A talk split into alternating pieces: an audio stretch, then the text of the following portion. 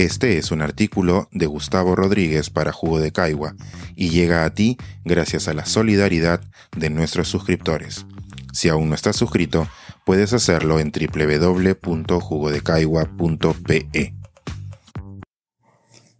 El taxi y la soga. Esa lacra peruana de atacar a quien dialoga.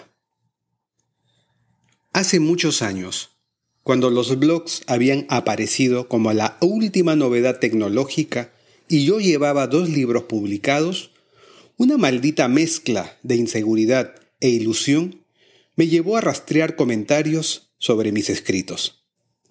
Claramente fue una mala decisión. Por entonces habían emergido como hongos una serie de publicaciones que, al amparo de seudónimos cobardes, guillotinaban con mala entraña y buena prosa a todo escritor contemporáneo. Conmigo fueron, sin embargo, especialmente crueles. Ni siquiera me tomaron en cuenta para insultarme. Hubo, sí, un crítico literario con cierto prestigio entre sus coetáneos que me nombró cierta vez al paso, cuando el tema ni siquiera tenía que ver conmigo, para opinar que yo era el peor escritor de nuestro país. Bueno, me consolé. Quien busca, encuentra. Para él, al menos existía. Más de una década después, me tocó asistir a un congreso literario en una capital extranjera, y los organizadores me solicitaron que diera una charla en un colegio de los extramuros. Fuera del hotel habrá un auto esperándolo, me dijeron. Tras desayunar y cepillarme los dientes, imaginándome ya rodeado de juventud, salí energizado, ubiqué el vehículo y abrí la puerta. En su interior estaba el literato que tiempo atrás me había pulverizado. Dos artrópodos, quizá, hubieran sido más efusivos al saludarse. En aquel habitáculo no solo flotaba la incomodidad por esa opinión negativa, sino que era la primera vez que coincidíamos en persona. Iba a ser una hora de trayecto interminable, sin escapatoria posible, debido a una ocurrencia logística para maximizar recursos. No sé en qué momento del viaje, algún comentario banal sobre el clima, ese rescatista de los silencios, hizo crujir el hielo. No fueron las palabras en sí, sino el tono empleado por ambos, fingiendo despreocupación, una neutralidad inocua, un terreno mínimamente estable para tratar de erigir una relación desde cero. Como se adivinará a leguas, quizás si sea mal escritor después de todo, el viaje a nuestras respectivas escuelas resultó cordial, incluso ameno. Los que bajamos de aquel taxi resultamos distintos de quienes habíamos subido al menos en relación a nuestra percepción del otro.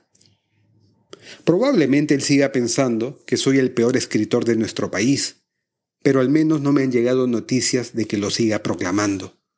O tal vez cierta indulgencia lo visite cada vez que se topa con una infeliz metáfora mía. Y yo, por mi lado, ya no lo recuerdo como un villano abstracto, sino como un colega que cierta mañana me explicó cómo traducen los japoneses y que a menudo cae en la tentación de pontificar, un defecto como los de tantos conocidos. Para resumirlo en pocas palabras, nuestras vidas son más leves y cristalinas en relación al otro. Desde entonces, a menudo me he preguntado cómo terminaría siendo el balance del total de nuestras vidas si el destino nos encerrara a todos con quienes mantenemos relaciones ríspidas en un mismo espacio hermético. Y más me lo pregunto ahora cuando, a causa de esta miserable segunda vuelta, observo tantas reacciones destempladas contra quienes buscan acercamientos entre facciones opuestas. Ayer, un amigo que sirvió de enlace para el comentado encuentro entre Hernando de Soto y Pedro Castillo ha empezado a ser insultado y calificado por sus conocidos.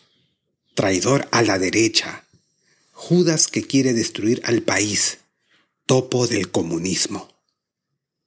Y ahora que se ha hecho público el acercamiento de Verónica Mendoza al mismo Castillo para llegar a consensos de gobernabilidad, antiguos simpatizantes suyos han salido a reclamarle que le ha dado la espalda a los progresistas que la apoyaron, que las feministas y minorías deberían repudiarla por aproximarse a alguien que se ha mostrado tan retrógrado en su campaña. ¿Qué país se construye con un río insalvable que lo parte por la mitad? ¿Qué ganan las dos orillas cuando se empecinan en matar a quien busca construir un puente entre ambas? Tenemos siglos de desgracia cívica porque vemos debilidad en el diálogo y traición en la escucha. Quizá no seamos más que un país de idiotas, pero de idiotas advertidos. Mil veces nos han enseñado que perdimos nuestras guerras porque preferimos que nos invada el enemigo a llegar a acuerdos entre nosotros. Ahora que la polarización parece ganar la batalla, recordemos las virtudes del punto medio. Cuando dos fuerzas jalan de los extremos, la soga entera vive en tensión. Así vivimos ahora dejando que el extremismo cope todas las iniciativas, en lugar de propiciar que ambas fuerzas den un paso hacia el pañuelo anudado en el centro. Qué ganas de meterlos a todos en un taxi, carajo, y tirar la llave. O se matan, cosa que ya está ocurriendo, o saldrían menos prejuiciados. Este es un artículo de Gustavo Rodríguez para Jugo de Caigua y llega a ti gracias a la solidaridad de nuestros suscriptores. Si aún no estás suscrito, puedes hacerlo en www.jugodecaigua.pe.